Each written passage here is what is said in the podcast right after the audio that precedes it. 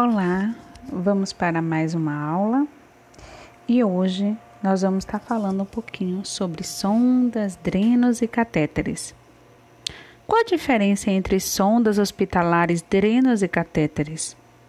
Sondas hospitalares são definidas como tubos que são introduzidos em algum canal do organismo ou cavidade, usada para fins propedêuticos, sendo que por meio das sondas é, pode-se encontrar algum corpo estranho ou outro tipo de situação mórbida. Esse material médico pode ser fabricado em borracha ou plástico, é flexível, atóxico e possui vários tamanhos de acordo com a necessidade. Buscando em uma distribuidora de produtos hospitalares, a gente encontra facilmente sonda uretral, nasointeral, gástrica, a sonda uretral é a sonda utilizada para alívio da bexiga em pacientes incapazes de urinar, com retenção urinária, por exemplo. A sonda nasointeral já é introduzida da narina até o intestino. Tem como função a alimentação. A, a nasogástrica, usada para diferentes casos. Aspirar resíduos gástricos, evitar hemorragias. E o que é o dreno? Dreno é um tubo cirúrgico utilizado para a retirada de pus, sangue e outros fluidos de uma ferida, permitindo que o líquido possa escapar de uma cavidade corporal específica. Cada dreno cirúrgico implica em um tipo específico de colocação e controle. Abaixo, vamos ver um pouquinho sobre os drenos. O dreno de sucção é composto por um sistema de drenagem para pós-operatório. Forjado em polietileno, tem resistência para uma sucção contínua e suave.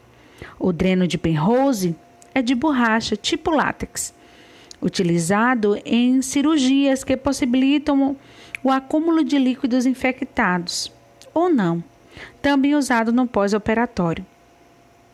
Quais são os cuidados de enfermagem com dreno de tórax? Aquele no pulmão. Lavar as mãos e secá-las e usar álcool a 70 sempre que manipular o dreno. Clampear o dreno para que não haja entrada de ar. Ao termo da manipulação, soltar o clamp. Manter o selo d'água e trocar a cada 12 a 24 horas. Posicioná-lo no piso com suporte adequado. E nunca levá-lo acima do tórax, sem que esteja fechado. Verificar a oscilação da, da coluna líquida. Deve subir na inspiração. Muito importante. Muito importante. Por quê? E descer na expiração. Caso não exista movimento espontâneo, pode haver obstrução do tubo atentar no risco de vazamento e ou risco de desconexão. Manter a cabeceira do leito relativamente elevada para facilitar a drenagem. Inspeção e troca do curativo diariamente. Catéter intravenoso periférico. O que é isso? A gente já sabe, né?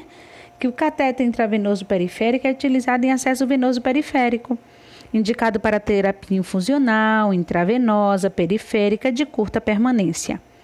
Age como administrador de soluções, medicamentos hemoderivados, nutrição parenteral ou retirada de fluido do sistema nervoso periférico. E o scalp? Em geral, scalpes podem ser considerados catéteres que ficam por menos tempo no acesso venoso do paciente, popularmente conhecidos como butterfly o equipamento possui uma agulha acoplada a uma mangueira, conectando-se a uma seringa que administra a medicação. Com o avanço da tecnologia, surgiu o catéter.